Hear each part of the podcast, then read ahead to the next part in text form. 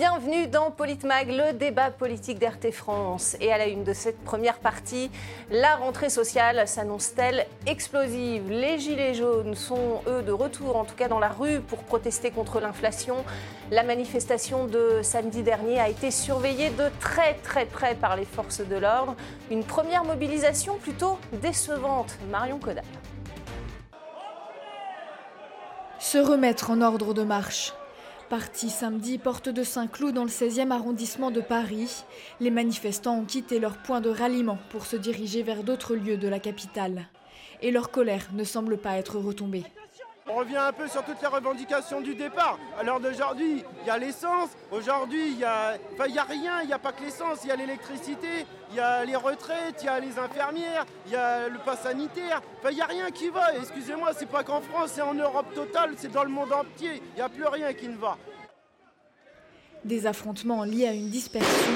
Le cortège de Gilets jaunes a très vite été confronté aux forces de l'ordre car le rassemblement n'avait pas été autorisé. Les forces de l'ordre ont effectué un contrôle d'identité dès le début du rassemblement. Beaucoup de gilets jaunes se sentent surveillés et ont préféré enlever le fameux gilet. Même juste pour manifester, c'est même pas pour faire quoi que ce soit. Le droit de porter ça, je le retirerai quand ce sera fini, pour devenir moins visible. Et celui-là, je sortirai vraiment au dernier moment. Parce qu'on est sujet euh, d'être interpellé pour un signe ostentatoire d'opposition au pouvoir. Voilà. Nous sommes en opposition au pouvoir. Ces derniers jours, les Gilets jaunes ont appelé un septembre noir. Ce samedi, les forces de l'ordre ont interpellé plus de 100 personnes et en ont verbalisé 54.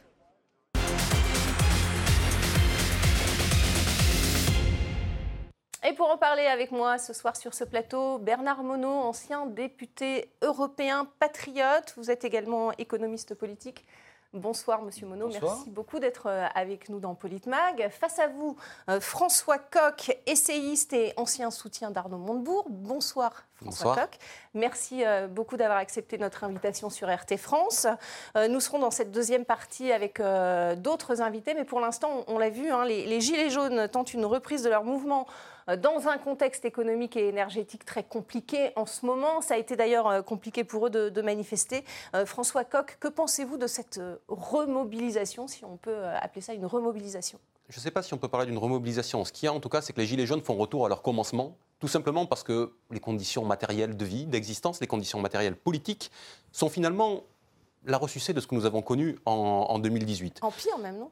Sans doute en pire. En tout cas, le pire est à venir mm. et, la suite risque d'être un petit peu dramatique. Si je dis ça, c'est que c'est vrai sur la question euh, sociale. Souvenez-vous, en 2018, c'est euh, le tarif du des, carburants qui avait euh, mis, le, feu à la plaine. Cette fois, c'est bien évidemment le prix du chauffage avec mm. l'hiver approchant qui va, qui, va embraser, si on, si, on, peut le dire comme ça, la, la, situation. Mais à côté de ça, les mêmes problématiques que celles de 2018 perdurent. C'est-à-dire en 2018, il y avait déjà un problème, une crise de souveraineté qui se posait euh, à ce moment-là, eh bien aujourd'hui, toujours sur la question énergétique, nous voyons que la souveraineté nationale est euh, remise euh, en question quand on voit que M. Macron préfère servir parfois l'Allemagne que servir d'abord les Françaises et les Français. Et puis le troisième point qui est le même, mais là encore en exacerbé par rapport à 2018, c'est la question démocratique. Souvenez-vous, en 2018, il y avait ce que j'appelais moi à l'époque un hiatus de légitimité entre la légitimité institutionnelle de M. Macron, qui était réelle puisqu'il avait été élu, et la légitimité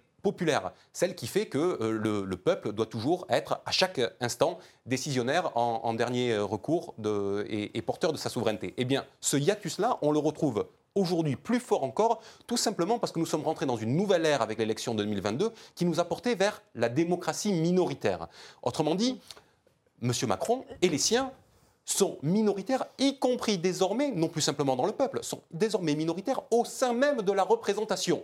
Et donc, ils font face aujourd'hui, ils font face aujourd'hui à ben, ce qui est le sentiment majoritaire et euh, quand ils font face au sentiment euh, majoritaire, ben, ils n'ont d'autre choix, puisqu'ils n'ont qu'une légitimité qui est réduite à peau de chagrin, que d'essayer de cacher cette légitimité euh, populaire, ces revendications populaires. On le voit par rapport aux, Gilets jaunes et à ce qui s'est passé samedi. Finalement, le mouvement des Gilets jaunes de ce samedi est passé sous les radars. Et l'air de rien, il y a quand même eu plus d'une centaine d'interpellations. Mais il n'y a pas eu de suivi médiatique, tout ça a été mis sous le tapis. Pas de suivi médiatique, c'est passé sous les radars. Euh, c'est votre avis, Bernard Monod, la, mobilisation des, Gilets jaunes de, ce week-end, que vous inspire-t-elle? Les prémices de ce que nous allons connaître en 2023, 2024, 2025, c'est-à-dire euh, un peuple qui n'en peut plus, qui n'en peut plus d'avoir... Vous, vous ressentez ça? Ah oui, moi je les ai soutenus dès les, premiers mouvements du 17 novembre 2018. Euh, je me rappelle, j'étais à, Versailles, à, la Lanterne, où, Macron était d'ailleurs allé se réfugier, faisant croire qu'il était à l'Élysée. Et donc, euh, on a senti, euh, dès le départ, et puis moi j'étais allé dans ma circonscription, sur les ronds-points, aller comprendre ce qui se passait. Et c'est un mouvement populaire de gens patriotes, entre, guillemets, il faut, le préciser, qui n'en peuvent plus. moi, j'ai rencontré des, médecins, des dentistes, des, retraités, des, jeunes qui travaillaient, ouvriers de 23 ans, enfin toute la classe euh, enfin toute la classe moyenne et, laborieuse et, et, je dirais euh, qui, la, classe en difficulté, mm. qui, euh, qui travaillent et qui ne, qui ne peuvent plus en sortir grâce à leur travail. Mm. Donc, alors ils ont mis sous le boisseau ça pendant 2-3 ans. Mais euh, voilà, les, cendres sont sous, le, ah, sous les braises et c'est en train de hein. repartir.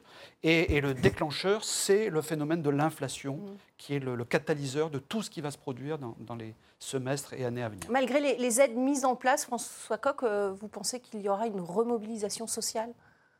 Il y aura une remobilisation sociale. Après, il faut voir quel débouché mm. elle, peut, elle peut trouver il ne peut y avoir de toute façon qu'une remobilisation parce qu'à partir du moment où les gens ont le couteau sous la gorge et qu'ils sont en train d'être asphyxiés, eh bien, ils vont chercher de l'oxygène là où il est. Et le dernier oxygène que nous avons, les uns les autres, en tant que, citoyens, c'est notre force, collective et notre capacité à résister. Donc c'est ça qui va se passer immanquablement. Regardez un pays euh, comme, comme, comme, ce qui passe au Royaume-Uni. On annonce 10 millions de personnes en dessous du seuil de pauvreté au Royaume-Uni. Nous, les chiffres ne sont pas encore tombés parce que justement, pour l'instant, on ne nous les donne pas. Mais on voit bien qu'on va aller vers des situations euh, de plus en plus dramatiques et dans un nombre de plus en plus croissant. Donc les gens n'ont plus le choix et donc ils vont se mobiliser. Il y a déjà des, manifestations euh, ailleurs qu'en France, hein, en, Europe. Euh, la faible mobilisation, vous allez le voir, a créé quand même quelques dissensions au sein du, mouvement. Euh, l'une de, ces figures a, poussé un, coup de gueule. Regardez. Eh ben aujourd'hui, ça n'a pas fonctionné. Qu'est-ce qu'on fait? On continue de se mettre sur la gueule? Ou on essaie de tirer les conséquences et de peut-être peut organiser autrement? Parce que, elle est où la fraternité alors? Elle est où la fraternité? On était tous là à gueuler fraternité il y a trois ans. Alors, quelques, quelques dissensions dans, ce mouvement.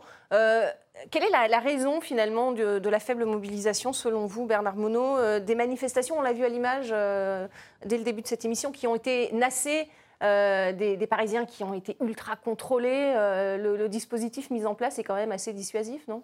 Comme toujours, c'est la répression politique et voire euh, musclé, comme ça a été le cas en 2019, euh, etc., avec les mutilations euh, volontaires des, de, la part des, manifestants, enfin contre, contre les manifestants. Donc si vous voulez, alors là on a un représentant, M. Rodriguez, mais il y en a d'autres. Moi je mmh. pense à, Jacqueline Moureau, je parle mmh. également de Benjamin Cauchy, qui sont toujours là, présents sur la scène, y compris politique, ils se sont engagés. Et moi je pense que le mouvement est, est tout à fait naissant, il renaît, et je pense que c'est le début du commencement de ce, que, de ce que nous allons connaître. Ça peut se terminer en émeute, en insurrection de la faim, de la misère et de l'argent, parce que n'oublions pas, et là c'est l'économiste qui parle, je pense que nous allons avoir des, hum. de très mauvaises surprises sur l'argent des Français. Les gens vont se faire euh, spolier sur les dépôts bancaires, l'épargne etc. Et là, ça touchera toutes Pourtant, les le livret a augmenté. Vous pensez vraiment Oui, mais c'est dérisoire. Euh, ce qu'on ne voit pas, c'est qu'on a aujourd'hui en, France 6% d'inflation, 8% dans la zone euro, 9% euh, aux États-Unis, et que c'est le début du commencement. C'est-à-dire qu'on va avoir des dérapages. Regardez, on, entend au Royaume-Uni, c'est pour ça qu'il y a beaucoup plus de, mobilisation encore au, Royaume-Uni. On parle de, pour fin d'année de 20% d'inflation officielle. Mmh, Je ne parle même pas de l'inflation monétaire. C'est ce qui est énorme. Que pensez-vous de, des pratiques euh, des forces de l'ordre pour que, euh, euh, cette manifestation n'ait pas lieu François Coq, le gouvernement a peur, selon vous, de, cette résurgence possible? En tout cas, comme je l'expliquais tout à l'heure, à partir du moment où le gouvernement se sent en situation de fragilité parce qu'il se sait minoritaire et qu'il a acté le principe de la démocratie minoritaire, pour maintenir son pouvoir en place, il a la nécessité d'invisibiliser toutes les mobilisations populaires qui vont pouvoir exister. C'est ça qui s'est passé. Mais le mouvement des Gilets jaunes, où ce qu'il deviendra, ou la manière dont il va s'appeler, ne pourra exister que s'il se réinvente. Parce que, mm. vous, vous, le dites à, l'instant, euh, les forces de l'ordre, elles ont aujourd'hui une technique euh, qui est malheureusement redoutablement efficace, mm. finalement, pour euh, mettre un coup d'arrêt à ces, à ces, mobilisations populaires. Quand j'évoquais les 104 arrestations qu'il y a eu samedi sur une mobilisation qui était, somme toute, mm. euh, relativement limitée. Et non déclarée, hein, je le précise. Oui, mais c'est donc qu'ils ont trouvé la technique voilà, pour empêcher cette mobilisation mm. populaire. Donc, si mobilisation populaire il doit y avoir, et il doit y avoir mobilisation populaire, puisque dans le champ institutionnel, on voit que les oppositions, et là pour le coup je dis les oppositions en général, ne remplissent pas leur office. On a vu lors des élections de 2022 que la grande majorité des Français n'attendent ni du pouvoir ni des oppositions une solution dans le champ institutionnel. C'est donc que la solution doit déboucher hors du champ institutionnel. Ça, ça doit se construire, mais ça doit être sans doute des formes renouvelées. On parlait du Royaume-Uni il y a un instant. Il y a beaucoup de mobilisations au Royaume-Uni, diverses et variées, certaines euh, sous la forme assez classique. Il y a un appel à ne pas payer aussi de factures. Il y a des appels à ne pas euh, payer les, les factures. Il y a on verra. Il y, a, en tout cas des mobilisations très diverses et le mouvement des Gilets jaunes, lui aussi, doit se nourrir de ça. S'il a été aussi fort aussi en 2018, c'est parce qu'il y a eu cette éruption d'un coup euh, qui, qui, a donné finalement un, un ballon d'oxygène à notre vie démocratique. Eh bien, c'est peut-être ça qu'on doit euh, reprendre euh, depuis le début. Je reviens sur les, pratiques policières. Euh, il y a une enquête en cours sur les pratiques de maintien de l'ordre de l'ex-préfet de police Didier Lallemand. Un, magistrat va se pencher justement sur la légalité de, ces pratiques au regard du droit pénal, de la, gestion globale d'une manifestation qui avait eu lieu le 16 novembre 2019. c'est rarissime hein, que, que, ce soit le cas. Est-ce que c'est plus simple maintenant que Didier Lallemand n'est plus là, selon vous, Bernard Monod? Non, mais il faut pas Est-ce qu'il faut, est faut, enquêter le, sur. Le principe d'un préfet, c'est d'être fonctionnaire et d'être aux ordres du gouvernement et donc de l'État. Donc il n'a agi que sur contrôle politique. Il y a eu des, pratiques très controversées. il y a, une, oui, mais enfin, euh, croyez-moi, il n'est pas intervenu sans avoir l'aval de toute sa hiérarchie. Mais euh, dans ce milieu-là, on, ne bouge pas euh, comme ça euh, de sa propre initiative. Donc, une donc c'est un sujet politique et la responsabilité en revient au chef de l'État et le chef de l'État, c'est M. Macron. Pour vous, c'est M. Macron qui est responsable. que, pensez-vous de cette enquête en cours On avait connu à cette époque un renversement de la, de la doctrine du maintien de l'ordre. Jusqu'à maintenant, on avait eu des, globalement mm. des ministres de l'Intérieur qui donnaient un cap et qui disaient comment ça allait se passer. effectivement, les fonctionnaires obéissent à, leur, euh, à leur hiérarchie. À l'époque, je vous rappelle que c'était M. Castaner, si je ne m'abuse, qui était ministre de l'Intérieur, et M. Castaner a lui déclaré solennellement, il a dit aux forces de l'ordre, je suis derrière vous. Ça veut dire, un, je vous donne un blanc-seing et vous faites ce que vous avez à faire, je détournerai le regard. Et deux, je ne vous donne d'une certaine façon pas de consigne, allez-y, allez-y, poussez le plus loin possible. On ne pourra pas dire que euh, c'est euh, que, c'est moi qui vous, ai, qui vous ai donné les ordres. Ben, finalement, tout ça revient un petit peu par l'intermédiaire de, M. Lallemand, mais euh, c'est le procès de la politique qui a été mis en place qu'il faudra mener. Et ça, c'est une question réellement politique qui dépasse le cadre du simple monsieur Lallemand. Donc à plus haut niveau, vous êtes d'accord Dont on connaît euh, les, méfaits sur le terrain et qu'on a pu malheureusement juger sur pièce. Euh, autre, autre histoire de, justice, si je puis dire, c'est ces trois gilets jaunes qui, sont des médecins hein, qui, et un docteur en, en biologie qui sont passés devant le tribunal correctionnel de Paris en juin dernier, en 2019. Euh, pour avoir prélevé du sang sur des manifestants. Ils ont été relaxés. Ils voulaient euh, simplement montrer la nocivité du gaz lacrymogène utilisé par les forces de l'ordre. Ce sera ma dernière question d'ailleurs sur les pratiques de maintien de l'ordre. Euh, François Coq, ils ont été relaxés. Est-ce qu'on comprend pourquoi ils, ont, ils avaient été arrêtés, selon vous? Non, on a, bien on a, bien compris pendant euh, de l'automne 2018 à, la fin du printemps 2019 et suivant, parce que finalement, il faut bien avoir en tête que la manière dont sont traitées aujourd'hui les manifestations sur la voie publique est devenue la chose commune. Euh, ce qui a été initié à partir de la, loi travail en 2016, mmh. qui a été poussé quasiment à son paroxysme pendant le mouvement des, Gilets jaunes par, euh, par les gouvernements de M. de monsieur Macron, est devenu aujourd'hui voilà, le, traitement normal d'une manifestation sans que quasiment plus personne euh, s'en émeuve. Eh ben, euh, Aujourd'hui, on peut, oui, se demander euh, pourquoi tous ces gens-là ont, été, ont été arrêtés, ont été embêtés les uns et les autres. Mais d'une certaine manière, poser la question, c'est aussi avoir la réponse. depuis tout à l'heure, je parle de l'invisibilisation de ces mobilisations populaires. On a bien compris que la dernière arme du pouvoir en place était celle-là, dès lors qu'il se sent plus fragile. On va parler de, de la gauche qui qui était réunie dans l'Essonne euh, ce week-end pour la fête de, l'humanité. À présent, une édition placée sous le signe de l'union, sauf que on va le voir, la, NUPES a, eu un peu de mal à, présenter un front uni après la, défection des, communistes, surtout à, la présidentielle. Euh, mais Jean-Luc Mélenchon et Fabien Roussel sont d'accord sur une chose il faut rester mobilisé contre la vie chère. Regardez. Nous avons besoin d'une démonstration de force du peuple lui-même. C'est pourquoi je pense que l'idée de la marche est une bonne idée qu'elle ait lieu un samedi ou un dimanche qui permet à tout le monde de venir. J'appelle à manifester largement le 29 septembre pour les hausses de salaire, puisque l'action, ça commence là, par une grande mobilisation dès la rentrée, dès le 29 septembre, pour augmenter les salaires et les retraites. Appel à, se mobiliser, on l'a vu, euh, Jean-Luc Mélenchon, euh, Fabien Roussel également, euh, journée du 29 septembre où, les syndicats aussi hein, ont, appelé à manifester. Il, faut aller manifester contre la vie chère, selon vous, Bernard Monod Les manifestations ont déjà lieu, enfin déjà quand, là, quand vous Ça a commencé un peu, on l'a vu avec les Gilets jaunes, mais... Chacun dans son entourage entend les récriminations des uns et des autres, euh, les difficultés des uns et des autres.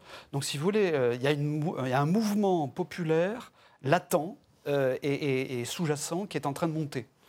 Aujourd'hui, ça se traduit par quelques mouvements de ci, de là, à travers de, partis politiques comme la NUPES, etc. Mais reportons-nous dans, dans, 3 mois, 6 mois, 9 mois, quand l'inflation va continuer à croître, là, je pense qu'il va y avoir une mobilisation générale et effectivement, elle est souhaitable selon vous Le gouvernement va avoir du souci. Elle est souhaitable? Euh, Enfin, dès que le, peuple reprend le pouvoir, c'est toujours très bon et c'est mhm. souhaitable, évidemment.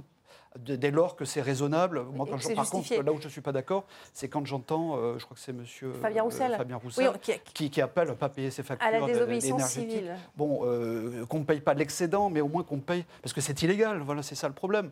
c'est illégal, mais jusqu'à quel point peut-on accepter de, jusqu'à quel à quel montant, si je peux bah, dire Déjà, le montant de la facture présente. Si, les gens payent déjà la facture présente, c'est déjà pas mal.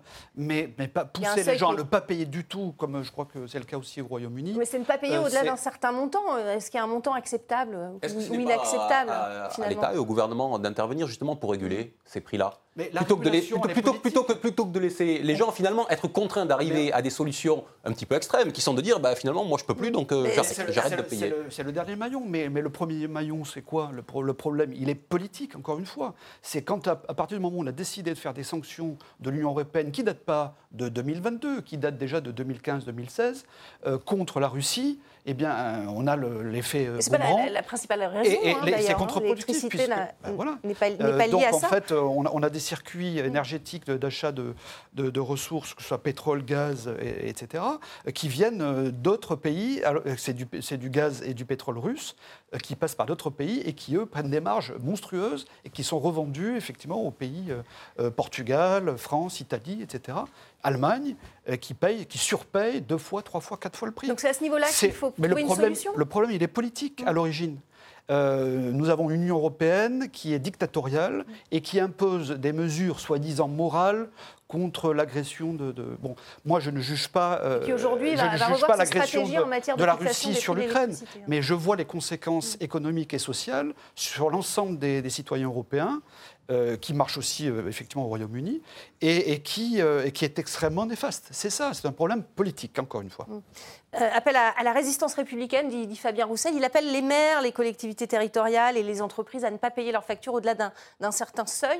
il soutient ainsi hein, le maire de l'Oise qui, qui, avait averti déjà qu'il ne paierait plus ses factures, qu'il ne pouvait plus surtout payer ses factures. Est-ce qu'il faut appeler à, à, la résistance républicaine, selon vous, François Toutes les formes de mobilisation dans la période vont être utiles. Mhm. Parce qu'il y a besoin d'élever le niveau de conscience de l'ensemble de notre peuple pour le porter dans, cet état dans lequel on se sent en capacité collectivement de résister et euh, d'aller à la confrontation, parce qu'on ne peut pas faire autrement que d'aller à la confrontation avec le pouvoir. Mhm. Quand les gens restreignent aujourd'hui leur consommation, changent leurs habitudes alimentaires. Dans quelques jours, dès que, euh, dès que le vilain temps va euh, repoindre le, bout de son nez, vont faire le choix de, non pas simplement moins se chauffer, mais de ne mm. pas se chauffer du tout, mm. ou qu'ils prennent aujourd'hui des douches euh, à l'eau froide. Eh bien, quand on en arrive à ce, à ce stade-là, on ne peut à un moment donné, parce que c'est le pain quotidien, C'était la question du pain autrefois, il y a 200 ans, mais autrefois, aujourd'hui, c'est du même ressort. On ne peut aujourd'hui que se prendre en main et chercher une solution. On cherche une solution devant le défaut du politique. Ce à quoi on assiste depuis des années, c'est le défaut du politique. Des politiques qui sont toujours les mêmes, dont on voit l'inefficacité qui est patente et dont on voit face auquel on voit un système électoral qui est totalement nécrosé et qui empêche la capacité populaire à reprendre en main son destin. Que faire? Est-ce que les, mesures, pour l'instant, euh, qui, sont appliquées par le gouvernement sont suffisantes pour les particuliers? Je rappelle que les maires et, les collectivités territoriales n'ont qu'une mesure. Euh, L'État doit-il compenser la hausse des prix, selon vous, pour les collectivités territoriales et les, et les mairies, les communes. les collectivités euh, territoriales, le robinet a été coupé, ça fait des années hein, quand même. Je vous rappelle que les mm. collectivités euh, territoriales sont euh, au, pain sec.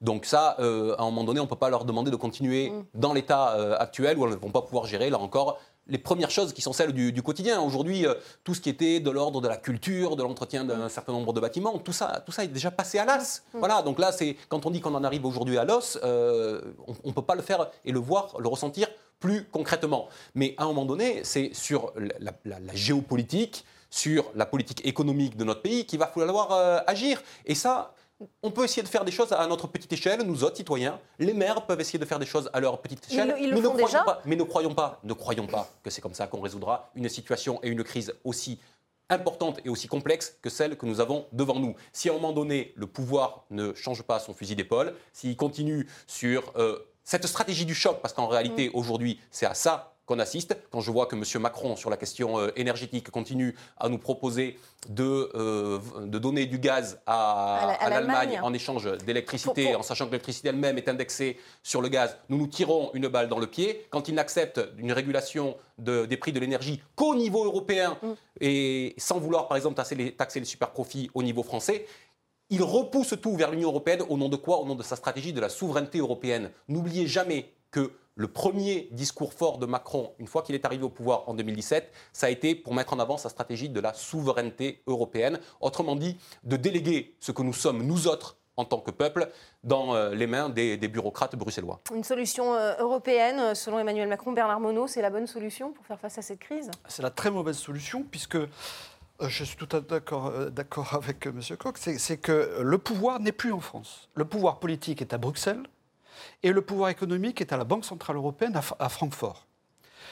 Moyennant quoi, Emmanuel Macron, les Français ont cru élire un président, ils ont un fonctionnaire à la, botte de, Bruxelles et de la, véritable femme de pouvoir, c'est Madame Ursula von der Leyen. Il faut bien que les Français retiennent ce nom-là. C'est elle qui est à la, manœuvre dans tous, les, dans tous les domaines. Donc mmh. le problème, encore une fois, il est politique. C'est-à-dire que tant que les Français n'auront pas compris que tout le mal vient de Bruxelles et de, Francfort, euh, rien ne se passera et la situation va s'aggraver.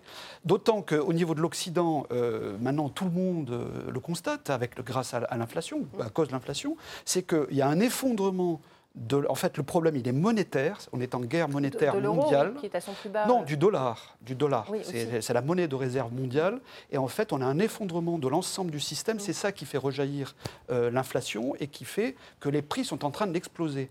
Et le problème, il est qu'on s'est remis dans les mains de Washington et de Bruxelles.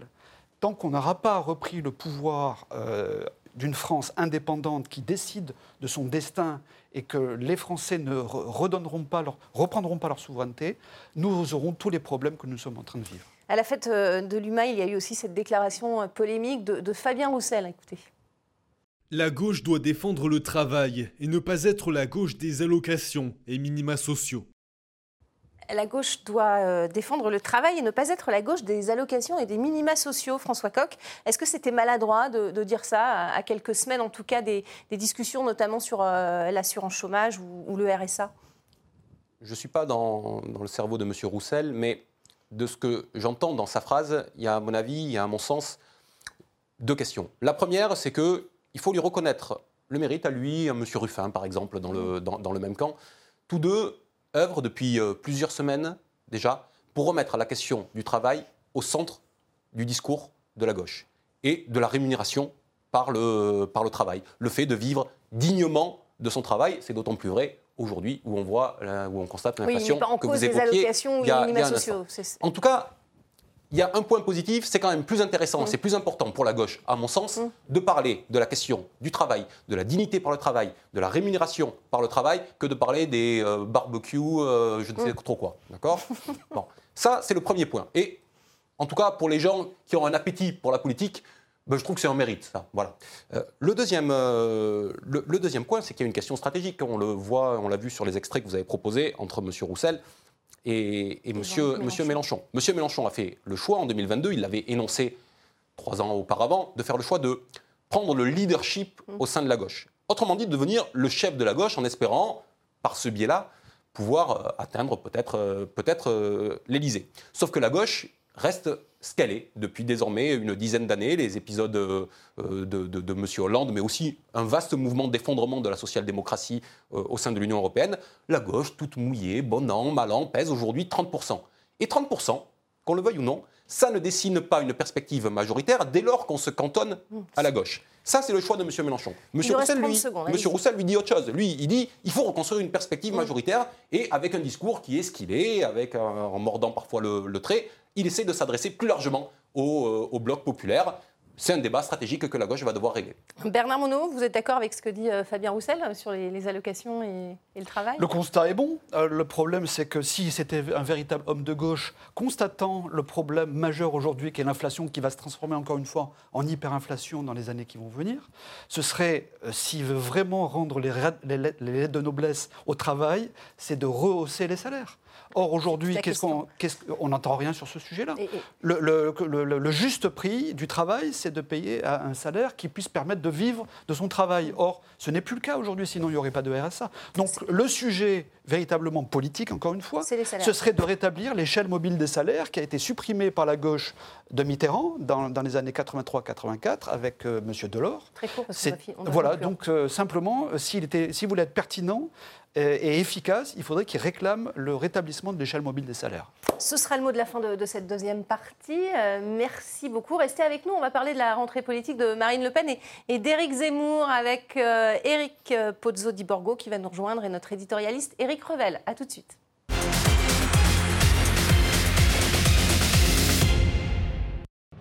Bienvenue dans la deuxième partie de, de Politmag. On est toujours avec euh, nos invités, Bernard Monod et François Coq.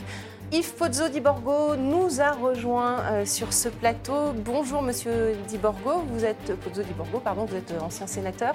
Euh, face à vous, Éric Revel, notre éditorialiste, euh, nous a rejoint également sur ce plateau. Bonsoir Éric. Bonsoir. Ravi de, de vous retrouver. Euh, à la une de l'actualité de ce week-end, il, y a- il y avait également la, la rentrée politique du Rassemblement national et, et du parti Reconquête. Depuis son fief d'Hénin-Beaumont, euh, Marine Le Pen s'est livrée à une longue charge contre Emmanuel Macron et sa responsabilité dans la crise énergétique actuelle. Éric Zemmour, lui, a tenu son université d'été dans le Var et a rassemblé, dit-il, plus de 7000 personnes. L'ancien candidat malheureux à la présidentielle et aux législatives a voulu marquer son grand retour sur la scène politique française. Écoutez. Des chaînes de télévision viendront nous expliquer le bonheur de vivre dans le noir, le grand agrément de vivre dans des maisons à 15 degrés et les bienfaits des douches froides. Rationnement, restrictions, délestage d'électricité, rupture d'approvisionnement, prix prohibitif de denrées alimentaires de base ou étagères de supermarchés vides, pénurie, file d'attente. Rappelez-vous en 2017, ils se sont fait élire en se présentant comme progressistes sans dire d'ailleurs quelles étaient pour eux la conception du progrès. Le combat, il est d'abord culturel, il est d'abord euh, de, combattre ce que j'ai appelé le grand endoctrinement. Et puis, à moyen terme, euh, les prochaines élections, les européennes, les municipales, etc. C'est- pour un parti aussi récent, euh, on peut trouver aussi qu'il a fait des choses extraordinaires.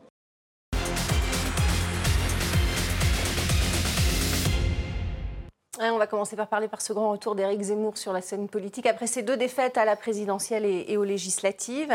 Euh, Éric Revel, est-ce que son, son retour est, réussi selon vous? Avez-vous suivi son Alors, il dit quelque chose de très important dans l'extrait que vous venez de, Mm. de passer, c'est euh, le combat est culturel. En fait, euh, il y a une personnalité qui est à côté d'Éric Zemmour et qui a théorisé euh, cet ensemencement culturel qui s'appelle Marion Maréchal. Euh, L'ensemencement culturel, c'est une vieille idée historique d'Antonio Gramsci, qui était un leader communiste italien emprisonné euh, par Mussolini euh, d'ailleurs, et qui a théorisé l'idée suivante que, avant de prendre le pouvoir, il faut mettre dans le débat des idées qui vont tracer un sillon culturel et une fois que ce sillon culturel est tracé, les idées portées vont devenir une évidence pour le combat politique. Et en fait, ce qu'a fait hier Éric Zemmour, il a placé dans le nouveau lexique euh, politique euh, français, qu'on soit d'accord ou pas, hein, il, a Mhm. pas- il a- il a placé le mot francocide. Oui, absolument. Alors pourquoi c'est important au féminicide. Voilà, pourquoi c'est important pour lui dans sa stratégie politique? Parce que précisément, alors qu'on soit d'accord ou pas avec le fait qu'il y a plus d'insécurité, plus d'agression en direction des Français qu'en direction d'autres personnes qui vivraient sur le territoire. Mais ce qui est important, c'est qu'il épouse cette théorie de l'ensemencement culturel. C'est-à-dire qu'il crée un terme, il le met dans le débat avec ceux qui vont dire c'est n'importe quoi et ceux qui vont dire c'est pas totalement faux. Et en, en ensemençant ce, ce terrain culturel, il place le débat politique sur l'insécurité. Maintenant, ou peut-être il y a un problème tout, de même avec la stratégie politique d'Éric Zemmour, et la contraposée, c'est l'extrait que vous avez passé de Marine Le Pen, c'est elle, elle continue à tracer son sillon, si j'ose dire, autour de la question du pouvoir d'achat, qui lui a été très bénéfique pendant la campagne présidentielle, puisqu'elle a été la première à, à épouser euh, cette idée. Euh, voilà, il y a deux stratégies euh, différentes. Une, je dirais, de plus long terme, qui est celle d'Éric Zemmour, du côté de la droite nationale, et une à plus court terme, qui épouse peut-être plus euh, les questions que les Français ont en tête aujourd'hui, qui est celle de Marine Le Pen, avec la question de la facture, énergétique et du pouvoir d'achat. Le, retour euh, sur la scène politique d'Éric Zemmour, en, en tout cas tous les deux ont un point commun, Marine Le Pen et Éric Zemmour, c'est qu'ils ont parlé d'une France. Alors Marine Le Pen a posé la question, sommes-nous dans le tiers-monde? Éric Zemmour, lui, a clairement dit qu'on était dans le tiers-monde. François euh, est-ce que, que, pensez-vous de, de son retour d'une part et de sa stratégie? On évoquait tout à l'heure dans la première partie de, de l'émission le débat stratégique qui anime aujourd'hui Mm. la gauche entre Voilà. ceux qui pensent qu'il suffit de prendre le leadership de ce camp-là et ceux qui pensent qu'il faut une refondation euh, populaire. Finalement, la question, elle se pose aussi un petit peu en ces termes euh, à droite, entre ceux qui pensent qu'il faut faire l'alliance des droites et ceux qui pensent qu'ils ont déjà suffisamment avancé dans un rassemblement autour d'eux pour être à un moment donné une force à perspective majoritaire et populaire. Bon, ben, ce débat-là, on le voit, il existe en France à gauche et à droite, il existe aussi dans les autres pays au sein de l'Union européenne. Il y avait des élections hier en, en Suède. En Suède. On voit qu'il y a une alliance des droites qui est en train de se remettre en place. On voit que ça, c'est en préparation également en Italie. Tout simplement pourquoi? Parce qu'on a tenu pendant 40 ans avec, euh, vous savez, l'alternance entre la social-démocratie et la démocratie chrétienne d'un côté. Un coup à toi, un coup à moi. Tout ça s'est effondré à un moment donné. On est venu dans le début des années 2010, c'est l'ère des grandes majorités, qui était le recours du système. Quand on voyait qu'il n'y avait plus de majorité qui se dégageait ni à gauche, ni à droite. Les grandes majorités elles-mêmes n'ont pas suffi. À partir de 2015, on arrive dans des blocages électoraux. On va aux urnes en Espagne, en Italie, en Allemagne, dans la plupart des pays, et les gouvernements deviennent minoritaires au sein de leur propre représentation. Nous y sommes arrivés à notre tour en France. Et quelle est l'étape suivante? Bah, c'est ben, L'étape suivante, c'est de chercher dans ce, dans, dans- dans ce paysage éparpillé une solution par la recomposition et par des alliances électorales. Certains disent des alliances électorales en termes de recomposition, d'autres disent la bataille, euh, la bataille culturelle. Oui. Je rejoins ce que vous disiez à propos de Gramsci et à propos de la question qui est finalement toujours la même question en politique. Est-ce que euh, on construit une stratégie majoritaire d'abord par le biais électoral ou d'abord par le biais culturel Mm. Eh ben, Ce débat-là, il existe à gauche, il existe à droite. Je crois que c'est l'un des débats qui existe en tout cas entre Mme Le Pen et M. Zemmour. Donc c'est la bonne stratégie. Euh, Bernard Monod, euh, euh, Éric Zemmour le, en rêve hein, euh, d'une coalition de, de droite à, à- à l'italienne. Il a beaucoup cité Giorgia Meloni, effectivement, qui en trois ans hein, euh, s'est imposée à la tête d'une coalition de droite. Est-ce que c'est possible en France? Ça sera déjà fait si ça, avait- si ça devait fonctionner. Moi, je l'ai vécu quand j'étais élu euh, au Parlement européen pendant 5 ans, entre 2014-2019, en- avec euh, la coalition italienne. On a vu ce que ça a donné, ça a implosé en vol très rapidement. Et, Il y a- il y a euh, beaucoup de on- dissensions en Italie, Et, mais- et- et en fait, c'est les gens du système qui ont repris le pouvoir. Mm. Je pense à Mario Draghi, qui a été obligé de démissionner cet, cet été. Donc, si vous voulez, en fait, les États européens, les membres de l'Union européenne sont en train de perdre le contrôle euh, d'abord de leur économie, et c'est ça où le bas blesse. Et le problème, c'est que les, les dirigeants politiques, quel que soit leur bord, ne comprennent pas la gravité de la situation. Nous sommes en train de vivre un début de banqueroute de notre système monétaire euh, euh, occidentale. Et ça, ils ne le comprennent pas. Donc, ils ont, ils ont des tas de sujets pour lesquels je suis d'accord, civilisationnel, euh, sécurité, etc. Alors, ils ensemencent tout ce qu'ils veulent. Le problème, c'est qu'ils ne touchent pas ce qui est le, le, le, très fond des problèmes des, des Français, c'est demain, ils sont dans la misère. Mm. Et ça va toucher toutes les classes populaires parce que c'est un effondrement de la monnaie. Donc vous, ne croyez pas à cette idée de rassemblement des droites en France? Actuellement, pour, vous, c'est pas possible. Post, éventuellement post-banqueroute, mm. mais, ce sera dans quelques pas années. Pas en l'état euh, actuellement. Et, euh, Yves Pozzotti-Borgo, un commentaire sur ce retour d'Éric Zemmour sur la, scène politique? Je me souviens quand j'ai commencé la vie politique, j'étais président des jeunes centristes. Et j'étais avec Jean Le Canuet, que plus personne connaît. Et la priorité, peut-être certains, et je me souviens. Kennedy français. Voilà. Et je me souviens que je lui ai dit, mais de toute façon, on ne peut pas faire. Il m'a dit, fais-moi un mouvement de jeunes. Je lui ai dit, oui, mais on ne peut pas faire un mouvement de jeunes ah. si on n'est pas bâti sur une philosophie et sur une pensée politique. Et c'est également, également la pensée politique doit être exprimée dans un parti politique. Mm. Et je me souviens à l'époque, moi j'avais créé cette université politique, je crois que c'est les premiers, enfin personne ne sait que c'est moi qui ai créé tout cela, parce que l'histoire oublie vite les choses, mais j'avais structuré mes, mes, cours, le premier, cours, en justement faisant en sorte, si vous voulez, que tous les jeunes stagiaires, il y avait des gens comme Bayrou, Guasgan qui est décédé, ou d'autres qui sont passés, et en fait on les structurait simplement sur la pensée à l'époque, de, nous on était démocrates chrétiens, c'était la pensée de Maritain, de Mounier-Sagnier, et à partir de là, si vous voulez, on a bâti des programmes. Mmh. Et ce qu'on a constaté depuis, j'allais dire depuis la période, si je peux me permettre, parce que j'ai un peu connu tout cela, lorsqu'il y a eu le, grand programme 90-92 euh, entre l'UDF et le RPR, je parle à droite, on a constaté qu'en fait, de plus en plus, les programmes n'étaient plus l'émanation d'une pensée politique, mais l'émanation de quelques deux, trois énards qui rédigeaient le mmh. discours. Et on a vu surtout quand est arrivé En Marche, on s'attendait à ce qu'on a dit Macron, c'était extraordinaire, il va apporter plein de choses. avec son parti, ça va être extraordinaire. Mmh. Et on s'est rendu compte, s'il voulait, que son parti n'apportait aucune idée. Mmh. Et qu'est-ce qu'il a fait? Et en séquence, on a constaté, d'ailleurs, comme d'ailleurs au niveau européen, moi j'étais vice-président de la Commission des affaires européennes, donc j'ai bien Zemmour connu ça. Une idée Alors, je continue mon histoire. Et qu'est-ce qu'on a constaté? C'est en fait, si vous voulez, que Macron est obligé maintenant de faire appel à des sociétés conseils comme McKinsey ou ailleurs, hum. qui l'aident à gérer le pays. Et je trouve que l'idée de, de, Zemmour, dont on se moque un peu vite, mais enfin, il faut bien oublier que Zemmour, on a cru qu'il allait être, il a cru, il a fait croire qu'il pouvait être élu, bien sûr, c'est pour ça qu'on a été surpris de faire presque 7. Mais enfin, avec ses 107 en partant de rien, il a, voilà, il a fait beaucoup plus que le total de l'UR, DLR, et des socialistes. Hein, je veux dire, c'était quand même les deux grands partis. Alors, je ne critique pas dessus, c'est vrai qu'en plus, c'est des meetings extraordinaires, donc on a été un peu surpris de ce score, enfin, pas pour ceux qui connaissaient. Mais l'intérêt de, de ce que dit Zemmour, c'est en fait de dire on ne peut rebâtir, mais pas que la droite, la mm. gauche. Et c'est pour ça que je rejoins ce que disait monsieur. Mm. Il y a une partie de la gauche qui ne pourra se rebâtir que sur une pensée. Mm et sur une pensée et un programme. Parce que le problème, la, faiblesse actuellement des démocraties qu'on a en Europe, c'est justement cette absence de structuration intellectuelle et de structuration de la pensée. Donc ça peut prendre. Donc on laisse. Ah, je ne sais pas si ça peut euh, prendre, mais je, constate que le, la démarche, euh, je veux dire technique, enfin la démarche de dire il faut à tout prix qu'on ait une pensée politique mm. qui s'exprime par le biais de, de programmes politiques, c'est la, bonne démarche. on ne pourra pas reconstruire les, partis, que ce soit à droite ou à gauche, s'il n'y a pas ça. Il a, il a déjeuné avec Nicolas Sarkozy et Éric Zemmour la semaine dernière que faut-il y voir? Alors, euh, ça dépend d'où vous placez, d'où vous regardez le déjeuner. Euh, y a certains du côté du camp zemmourien, zemmouriste, ont considéré que c'était le début. discute, vous l'avez remarqué. Oui, c'était le début d'une trahison, etc. D'autres se disent, bah, Nicolas Sarkozy, qui a quand même pas vraiment servi son camp pendant la présidentielle, c'est le moins qu'on puisse dire, mmh, Étonnant. essaie de, de, tendre une perche, de, discuter. Bon, euh, ce qui est certain quand même, et vous avez raison de le rappeler, c'est qu'on est devant un, mur financier qui est euh, gigantesque. Hein. Je rappelle juste les, dernières décisions qui viennent d'être prises par la Banque Centrale Européenne et par Mme Lagarde. L'augmentation du taux d'intérêt de 0,75%, euh, qui ne s'était pas vu depuis euh, des années et des années, c'est un vrai sujet. Mm. Parce que comme on est rentré en stagflation, c'est-à-dire une croissance molle et une inflation forte, le problème d'augmenter les taux pour casser l'inflation, c'est une bonne idée. Mais le problème, c'est que quand vous avez une croissance molle, plus vous euh, augmentez vos taux d'intérêt, plus vous cassez ce qui vous reste de croissance.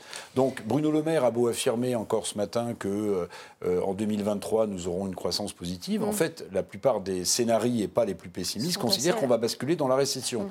Si vous ajoutez à cela le fait que la Banque centrale européenne ne cesse de racheter des dettes euh, des États les plus endettés, et notamment euh, le nôtre, parce que le quoi qu'il en coûte, c'est 300 milliards, mais en fait, la dette s'est accrue de 600 à 700 milliards sous Emmanuel Macron. En fait, vous êtes devant un problème absolument, absolument gigantesque qu'il ne faut pas balayer d'un revers de main, dont finalement le taux actuel de l'euro face à dollar, au dollar est le juste reflet. C'est-à-dire que mm. l'euro est passé sous la parité avec le, dollar. Et d'ailleurs, sans aucunement favoriser le mm. commerce extérieur français qui bat des records de déficit historique. Donc, attention, oui, on est dans une situation très, très, très difficile. Euh, peut-être que celle de 2008 des subprimes. Tout, le monde en parle. Hein. Euh, Zemmour bah, a dit J'ai grandi dans la France du général de Gaulle, me voilà contraint de vivre dans celle d'Emmanuel Macron. Il a fait tout un un, dégagement sur la perte de la souveraineté nucléaire, notamment. Pour compléter, je crois qu'il y a une autre chose aussi qu'on mm. oublie, c'est les conséquences des sanctions contre la Russie que l'on reprend en pleine par la gueule, si je peux me permettre ainsi. Ça, tout le monde, tout le monde, est d'accord là-dessus. Justement. Et la deuxième chose, je crois, qui est importante, et c'est vrai qu'on a une gestion, vous le voyez quand vous regardez la dette depuis 20 ans, vous savez, il y a des petits trucs comme ça qui sont très bien faits. Vous vous rendez compte que la dette depuis Macron, on est devenu le quatrième pays le plus endetté du monde, derrière les États-Unis, mm extraordinaire, plus de 30 milliards, 30 000 milliards, enfin un truc énorme, euh, la Chine, le Japon et nous. Et que vous rappelez aussi l'affaire du commerce extérieur. Jamais on n'a connu ces taux négatifs. Et personne n'en parle. Parce ce qui m'est surprenant, c'est que la. Non, non, mais je parle, non, mais je parle de la presse mainstream. C'est vrai qu'on on, parle beaucoup de, restrictions au niveau individuel, etc., mais pas en tout cas de, façon aussi alarmiste. Euh, Bernard Monod, euh, Éric Zemmour qui, qui salue le fait qu'il ait grandi dans, la France du général de Gaulle. Euh, il, a, il, a, parlé beaucoup des nostalgiques des années 60, euh, le fait de pouvoir vivre euh, librement, avec, on pouvait dire ce qu'on voulait, on pouvait se, promener en toute sécurité. ce discours-là, il est audible Quasiment tout le monde se réclame du, général de Gaulle aujourd'hui, sauf qu'ils font tous l'inverse. Dans tous les gouvernements où ils ont, où ils ont siégé, ils font tous l'inverse depuis 45 ans. Et même les gaullistes, notamment les, notamment les gaullistes. Je pense à Sarkozy, qui pour moi, il y a quand même la forfaiture du traité de Lisbonne qui est, qui est une abomination politique pour moi, et on en paye aujourd'hui le prix, et on ne fait que commencer à, payer. Euh, je ne parle même pas des ventes de, des réserves d'or de la Banque de France, alors ça, ça c'est encore pire. Mmh. Donc euh, non, ils ont, ils ont fait tout l'inverse du, général de Gaulle, qui était un patriote. il sera euh, critiquable par, par beaucoup de gens, mais je pense qu'il a quand même œuvré dans l'intérêt de la France et des Français. Il y a une certaine nostalgie du général de Gaulle, en tout cas. Oui, ça c'est clair. mais il ne faut pas faire l'inverse de ce qu'il faisait. Éric Zemmour a, annoncé, par contre, le lancement d'un réseau de, parents vigilants pour lutter, dit-il, contre le, grand endoctrinement, notamment dans, les écoles. François Coq, qu'en pensez-vous? Oh, L'enseignant que je suis euh, ne peut que continuer à croire hmm. à la capacité de l'éducation nationale à porter haut la question de l'émancipation pour tous les élèves. Donc je ne pense pas que ce soit par ce biais. Mais pour revenir sur, sur, la question et sur ce que, ce que produit M. Zemmour euh, aujourd'hui, moi je crois que la grande question qui est celle qui est, qui est, devant nous, c'est où va se situer la réponse et où sont les dynamiques potentielles aujourd'hui? Mm. Est-ce qu'elles sont dans le champ institutionnel ou est-ce qu'elles sont hors du champ institutionnel? Est-ce que la crise, aussi puissante qui s'avance euh, devant nous, va servir d'une forme de, paravent, euh, comme l'a pu être le, Covid à un moment donné, mm. pour continuer à porter toujours les mêmes politiques pour le pouvoir? Et est-ce que, dans ce cadre-là, les oppositions, quelles qu'elles soient, mais les oppositions institutionnelles, vont arriver à rejaillir et à reprendre pied sur la scène du politique. Pour l'instant, elles en sont euh, évincées, qu'on le veuille ou non. elles ne sont euh, pas les, visibles. Les oppositions institutionnelles, aujourd'hui, elles sont en train de faire leur cinéma les unes avec les autres. D'ailleurs, on le voit bien, ce week-end, M. Zemmour face à Mme Le Pen, en face, M. Mélenchon face à, face à, monsieur, face à Roussel. Roussel. Bon, tout ça n'est pas, à la hauteur des enjeux, n'est pas confronté à ce que ressentent aujourd'hui les Français. Donc est-ce que les Français attendent encore aujourd'hui beaucoup du champ institutionnel? Les résultats électoraux de 2022 me laissent à penser qu'ils n'en attendent pas tant que ça. Mm. Surtout au Parlement, mm. serais-je tenté de dire, puisque nous sommes rentrés dans l'ère de la démocratie minoritaire et que donc, si les Français ont décidé de bloquer le système en faisant en sorte qu'il n'y ait pas de majorité qui se dégage au mois de juin. Ils ne voulaient pas bloquer le système, ils voulaient davantage de débat. C'était le sens de. Non, je ne crois pas qu'ils veuillent. Vous voyez, quand, quand, quand depuis 2015-2016, chaque élection, dans chaque pays de l'Union européenne, se, se termine sur le fait qu'il n'y a pas de, de majorité pour qui que ce soit, que dans la moitié des pays de l'Union européenne, le gouvernement et sa coalition sont minoritaires au sein de leur propre Parlement, Mm. je ne crois pas que ce soit un hasard où les gens demandent juste du débat. Les gens, ils veulent bloquer un système à un moment donné Mm. parce qu'ils disent la forme représentative ne suffit plus aujourd'hui à ce que nous autres peuples puissions exprimer dans sa totalité ce qu'est notre souveraineté. Alors, Marine Le Pen s'est exprimée là-dessus. Elle a dit que de toute façon, il fallait euh, aborder, en tout cas à l'Assemblée nationale, le, le- le sujet sur le pouvoir d'achat de gré ou de force. Écoutez-la.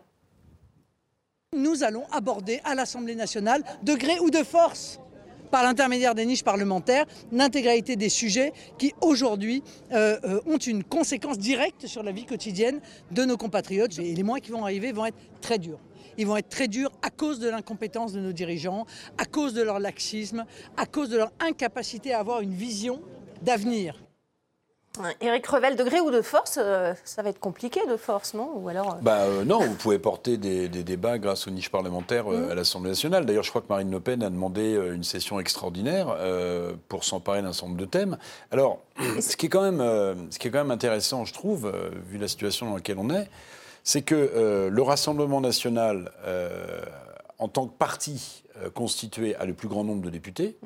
En face, euh, on voit la, la NUPES euh, avec ce, ce coup euh, génial politique hein, de Jean-Luc Le- Mélenchon, le qui a fait l'union de la gauche en 15 jours, euh, là où François Mitterrand, avec Robert Fabre et Georges Marchais, avait mis des années. Bon, mais qu'est-ce qu'il en fait aujourd'hui? En fait, on voit que la, la- la NUPES, c'était un accord électoral de circonstance. Mais qu'en fait, tout divise euh, le- le- les- gens de la NUPES. Prenez la question du nucléaire que soulignait tout à l'heure Marine Le Pen. C'est vrai qu'on est aussi dans cette situation parce que depuis des années, même avant euh, Emmanuel Macron, on a désinvesti le secteur nucléaire. Si aujourd'hui on a pratiquement la moitié de nos, réacteurs qui sont, à l'arrêt, euh, alors qu'on avait quand même une filière nucléaire brillante qui ne polluait pas, qui n'émettait pas de CO2, même si on sait que le retraitement des déchets est une question, on avait quand même un joyau fantastique mis en place par le général de Gaulle, et en fait, à cause aussi de l'idéologie. Vous savez, je vous parlais tout à l'heure d'ensemencer le terrain culturel. Mais quand les Grünen en Allemagne, il y a des années, expliquent euh, à, à leurs euh, à puisqu'on parle souvent du couple franco-allemand, que le nucléaire c'est une mauvaise chose et qu'il faut en sortir, eh bien finalement cette idée a fini par infuser jusque et y compris nos élites, avec le résultat qu'on connaît Aujourd'hui, c'est quand même ça aussi le, le, le- le- bout du bout. Quand vous entendez le président d'EDF qui explique qu'on lui a demandé de fermer des centrales, donc il a embauché des gens pour les fermer, et qu'ensuite, et qu'ensuite on lui a dit non non mais ne riez pas, le même vous demande d'en ouvrir d'autres, et le président d'EDF dit mais attendez moi j'ai pas les profils professionnels, un soudeur pour faire du nucléaire c'est 3-4 ans de formation. ouais, donc erreur, en fait, erreur stratégique. donc en fait le peuple va payer peut-être, hein, si on a des factures exorbitantes, Le- le si on a des paie toujours coupures, la facture, c'est ce on dit va payer, on va payer quand même l'incurie de générations de politiques qui ont exercé le pouvoir en France. Yves Pozzo di Borgo, euh, une, une réaction. euh, Oui, Est-ce que le Parlement peut avoir un rôle et, et le Sénat Vous connaissez bien le Sénat, peut-il Non, venir à la rescousse le, euh, problème de notre Constitution, c'est une énorme tête, c'est le président de la République et un Parlement qui est, qui est, qui est- qui est- je ne dis pas inexistant, mais qui, n'emmène pas les débats. Il faut le- être conscient de ça. Quand vous pensez que vous avez euh, un, un- un gouvernement qui est minoritaire, et regardez le résultat de toute euh, l'opposition qui est divisée, ils ont sorti, je crois, deux amendements, et encore qui ont été retoqués par le Sénat. Écoutez, tout ça n'est pas crédible.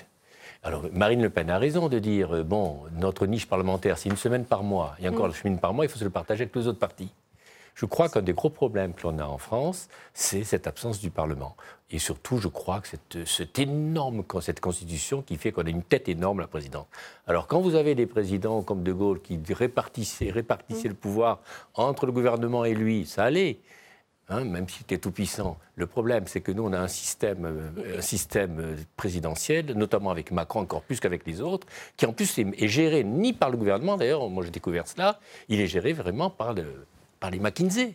C'est Macron gère le Mhm. Même pays. aujourd'hui, alors même aujourd'hui. alors qu'il est minoritaire. Il gère. Non, j'ai découvert, c'est les gens de McKinsey qui me l'ont dit, c'est que Macron gère aujourd'hui sur le pays avec une petite équipe de Et, McKinsey. et- et aujourd'hui, il y a le, le CNR. Et C'est ça. On a, on Et oui, temps. en plus, me nomme des CNR dès que l'émanation du travail que font le McKinsey Sur avec la lui. commission de Bruxelles, je ne sais pas comment, si vous avez remarqué, comment la commission de Bruxelles, sans que personne n'en parle, a mis son libéralisme de côté. Tous les États font ce qu'ils veulent en ce moment, ils dépensent ce qu'ils veulent.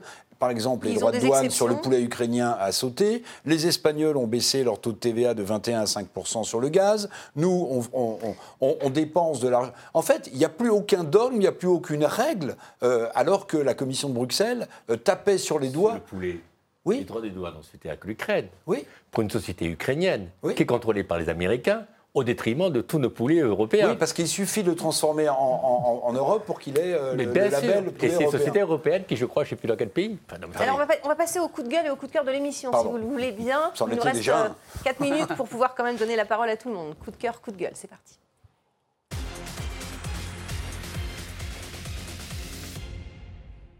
Et un coup de gueule aujourd'hui sur la récupération politique. En tout cas, euh, c'est ce que disent euh, les organisateurs, récupération politique d'Emmanuel Macron, du The Event, j'espère que je, prononce- bien, marathon caritatif qui a récolté plus de 9 millions d'euros pour des associations de, défense du climat et ce qui a provoqué la, colère des organisateurs, qu'on appelle les, les streamers. Regardez. The Event, bonsoir. Bravo à tous parce que vous êtes une fois encore euh, au rendez-vous des défis que vous vous êtes lancés en défendant une cause, l'écologie, une cause que je partage, sur laquelle on va continuer de faire et surtout d'aller beaucoup plus vite. Tous les ans, son de tweet de merde.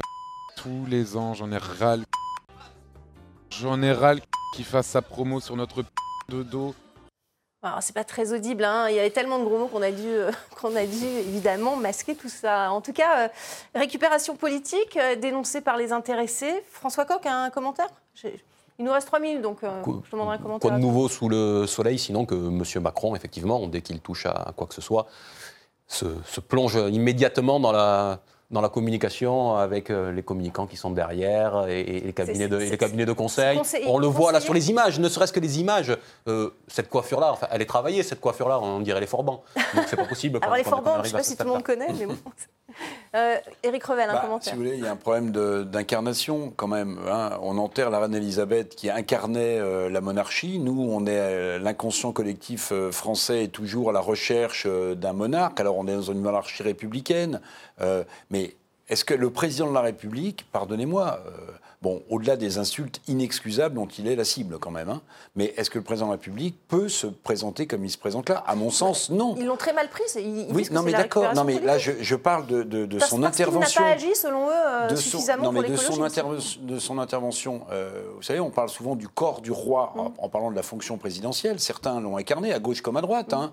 Euh, Georges Pompidou, le général de Gaulle, François Mitterrand a incarné la fonction.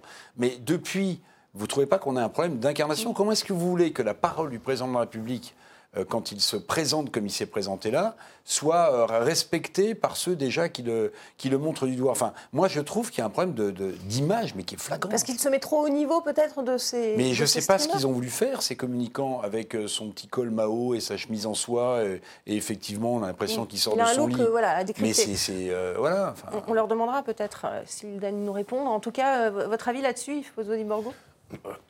Je crois, moi j'ai bien connu Macron quand il était ministre et sénateur, et j'ai vu, c'est quelqu'un qui surfe, surfe sur la com, et en fait qui manque de ligne directrice, qui manque de pesanteur, qui manque de... Voilà, de- il n'a pas de puissance. voilà. Pour vous, un Et- président ne devrait pas faire ça. Voilà. Mais, et, et il correspond exactement à ce qu'il est depuis toujours. C'est-à-dire qu'en fait, euh, les, les choses importantes, on a l'impression qu'il ne sait pas les gérer, qu'il les gère presque en fonction de, de la communication. C'est, Moi, j'avais vu cette image dès, le premier- dès la première fois où je l'ai vue. Je me suis dit, c'est pas possible qu'on, le grossisse autant. C'était, je me suis été mise l'économie.